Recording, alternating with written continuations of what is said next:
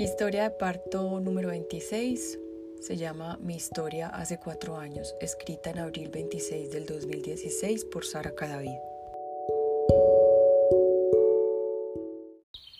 Comencé mi embarazo muy normal, sanos mi bebé y yo, pero queríamos un mejor trato y más agilidad en el momento de las citas de revisión y ecografías de rutina, por lo cual ingresamos a una póliza de salud, pero sin algunos beneficios por estar embarazada.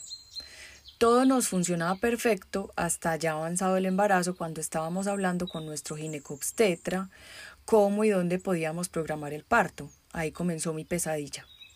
Aún teniendo la póliza, no podía acceder a una clínica reconocida y buena para tener un parto tranquilo, entre comillas, después de estar pagando mensualmente altas sumas de dinero por la póliza. Este beneficio no lo tenía. Debía cancelar particularmente la estadía en la clínica, el quirófano, los medicamentos míos y, el, y del bebé en caso de que los requiriese, y claro, a mi doctor. No era nada económico y para nosotros muy costoso, pues en su momento no teníamos esa suma de dinero. El doctor nos ayudó en todo lo que más pudo para lograr descuentos y beneficios, pero no se lograba acomodar a nuestro presupuesto, por lo que tuvimos que hablar en la póliza, pero sin éxito obviamente. Y en última instancia, la EPS. Doloroso, traumático ver que mi deseo se derrumbaba. Lloré en esa oficina y todos me miraban.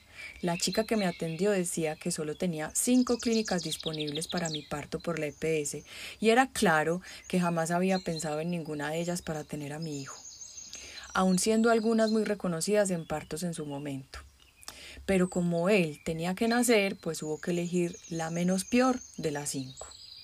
Mi embarazo para ser primeriza fue muy sano, normal y tranquilo mi hijo sano y enorme. Ya al final no podía caminar. El niño estuvo en posición, pero mi pelvis no se dio para que encajara y ya casi no me podía mover. Las últimas citas con mi ginecobstetra fueron con la esperanza que yo comenzara a ceder. Mucha caminata, ejercicios, pero no se logró. Así que me, que me dijo, mamá tocó cesárea. Una semana más no cambiará. Solo vas a seguir con tu dolor e incomodidad. Dios mío, ¿por qué? me decía yo. Mi cadera era ancha por naturaleza. ¿Cómo no puedo tener a mi hijo por vía vaginal? Por muchas razones físicas, fisiológicas, espirituales y por beneficios en salud para mi bebé, siempre quise que fuera un parto natural. Nunca pensé en cesárea, Aún tenía una semana más para darle tiempo a mi hijo, para que mi cuerpo hiciera su trabajo, pero también estaba yo sufriendo mucho sin poder caminar y con mucho dolor. Entonces, ¿qué más podía hacer? Tocó resignarme. Otro sueño truncado. Habiendo escogido el hospital y ya sabiendo que mi médico no me podía atender, fuimos a dicho hospital para realizar la consulta por EPS, para programar la cesárea y el médico de turno me atendió un miércoles y nos dijo, los espero el viernes con la pañalera y su ropa de cambio. Hacemos la cesárea el sábado a las nueve de la mañana. Ahí estuvimos en el hospital en la tarde del viernes. Mi esposo comenzó a tramitar por la póliza una habitación y oh sorpresa, no teníamos ese beneficio, así que la pagó particularmente. No fue costoso entre otros y el trato en ella fue muy bueno. Ya interna, estando en la habitación, hablé con la enfermera y el doctor que me atendieron. Les dije lo que quería y tenía derecho. Que mi esposo esté conmigo en la sala. No es posible. Estarás en quirófanos de urgencias. Que dejen a mi hijo conectado al cordón umbilical mientras lo contemplo por un rato y se miraban. Que mi hijo tome leche materna mía cuando nazca. Sí, es posible, con mucho gusto, pero no le aseguramos. Que lo organicen y vistan a mi vista. Ah, claro que sí que en caso de ser estrictamente necesario darle leche de tarro, se le dé en copa aguardientera, no en biberón. Ah, tranquila, le vamos a ayudar. Tomé mi último alimento a las seis de la tarde y traté de descansar. Al día siguiente a las siete ingresé a la sala de quirófanos, sola, sin mi esposo. La cesárea era a las nueve de la mañana y debían prepararme. Pasaban las horas y no me atendían. Llegaban heridos, otras mamás y yo preguntaba ¿y qué pasa conmigo? Me decían, es que no tienes trabajo de parto, puedes esperar. Estamos en sala de urgencias y hay prioridades. Ok, sí, entendible, decía yo. Pero mientras tanto mi familia estaba afuera esperando al menos que les dijeran esto, pero no les informaban nada. El temor y la angustia eran terribles para ellos hasta que se tuvieron que disgustar y de manera muy fuerte para que les dijeran alguna razón de mí. Me tocó el cambio de turno otra vez, los médicos preguntando y la enfermera, ¿y con quién sigo?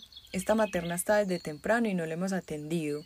Estaban apenas ese mismo día estrenando la sistematización en el hospital y algunas enfermeras no sabían manejar un computador, eran muy adultas. Yo estaba con mucha hambre, quería pararme de la camilla y no me dejaban ir al baño. Había a mi lado otra, otra materna que tenía mi segundo nombre y su hijo se llamaría igual que el mío y pensé, debo tener mucha precaución porque no sea que nos lo cambien en semejante despelote de hospital. Finalmente a las tres de la tarde me entraron al quirófano. Ni para qué describir lo que vi con lo que creía que era un quirófano. Solo decirles que tenía un concepto muy alto de asepsia, el cual me decepcionó. Me angustié por ver el quirófano así. El anestesiólogo entró con reloj puesto. En la puerta del quirófano una enfermera me, se encontró cinco mil y entró con ellos en la mano al quirófano. Me colocaron la anestesia, me ataron las manos como crucificada y comenzaron. Tres y veinte, vi a mi hijo. Lo acercaron a mi cara por el lado derecho, ya habían cortado el cordón umbilical y no lo pude tocar, solo un beso. Le observé detalladamente lo que alcancé a ver diferente a su cabello rojo y bueno, quedé tranquila, ya sé cómo lo reconozco. No creo que nazcan en esta ciudad ni en este hospital muchos pelirrojos. Lo alejaron y salieron del quirófano con él. No cumplieron mis peticiones. El médico que me atendió fue diferente al que me revisó ese, ese miércoles, así que no tenía ni idea de mi historial. La instrumentadora fue quien me, me suturó. Aún siento molestia en mi cicatriz.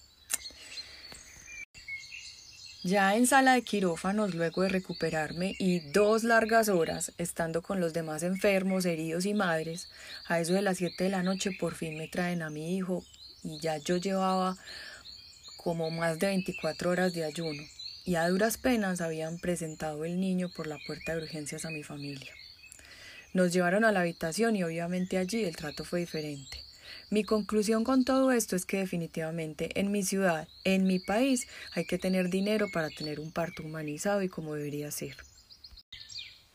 Han pasado cuatro años y veo que apenas estamos comenzando a cambiar.